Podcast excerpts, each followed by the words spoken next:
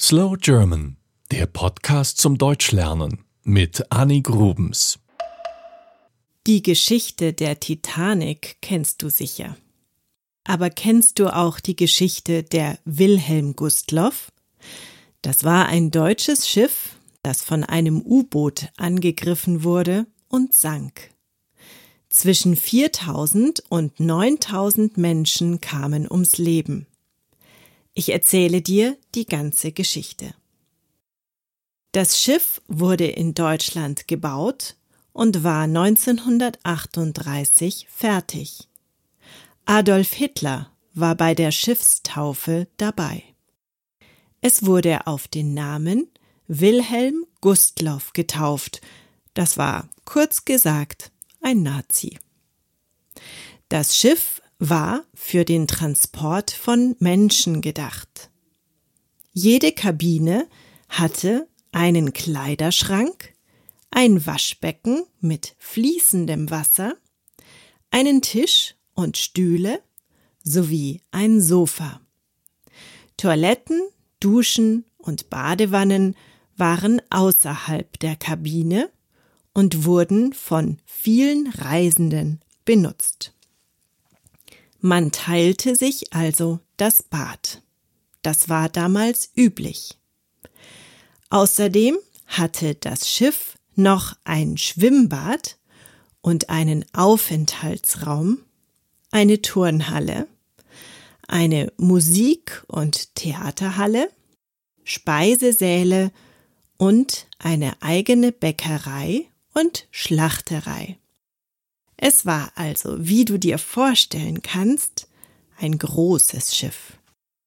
208 Meter lang und 23 Meter breit. Zum Vergleich, die Titanic war ungefähr 60 Meter länger und 5 Meter breiter. Jetzt musst du dir vorstellen, dass die Welt gerade auf den Zweiten Weltkrieg zusteuert. Die Nazis wurden immer mächtiger. Sie schickten die Wilhelm Gustloff 1938 nach London. Dort sollte das Schiff die in England lebenden Deutschen besuchen und sie bei der Reichstagswahl wählen lassen. Danach fuhr das Schiff nach Portugal. Später ging es nach Italien, Norwegen, Spanien. Es war also einfach ein Kreuzfahrtschiff. Und dann begann der Krieg. Kreuzfahrten gab es nicht mehr. Die Wilhelm Gustloff wurde zum Lazarettschiff. Ein Lazarett ist ein Krankenhaus im Krieg, in dem Verwundete gepflegt werden. Das Schiff transportierte Verletzte und wurde grau gestrichen, damit es sich besser tarnen konnte, also nicht so gut sichtbar war. Es war jetzt ein Kriegsschiff. Und jetzt schauen wir nach Ostpreußen. Das ist ein Gebiet, das heute zu Polen bzw. zu Russland und Litauen gehört.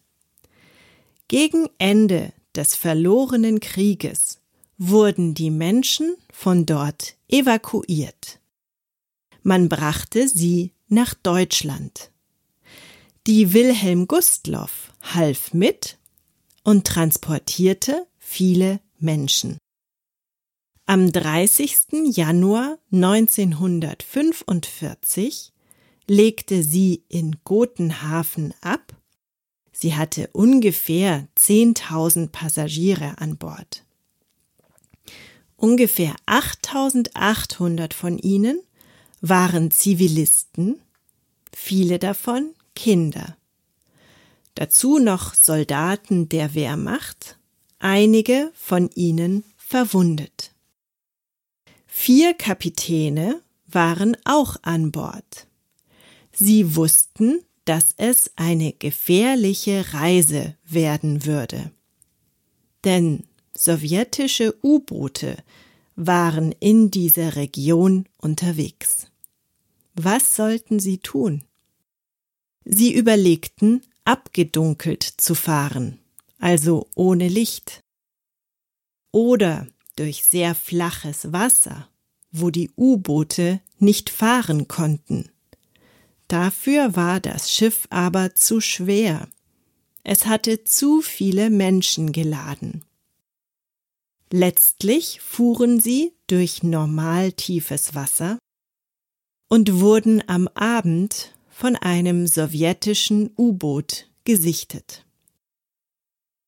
Vier Torpedos wurden abgeschossen, drei davon trafen die Wilhelm Gustloff. Das Schiff wollte einen Notruf senden, aber die Anlage war kaputt.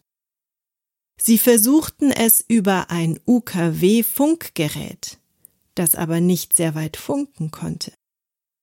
Die Notrufe wurden nicht gehört. Die Wilhelm Gustloff schoss Leuchtsignale in die Luft und das Begleitschiff Löwe sah diese Signale.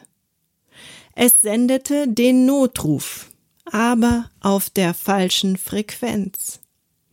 Man kann also sagen, dass viele unglückliche Zufälle dazu führten, dass die Notlage des Schiffes viel zu spät bemerkt wurde. Die helfenden Schiffe konnten nur 1252 Menschen retten. Eine Stunde später sank das Schiff. Man weiß nicht genau, wie viele Menschen an Bord waren, da sie in Panik auf der Flucht waren. Da gab es keine genaue Registrierung.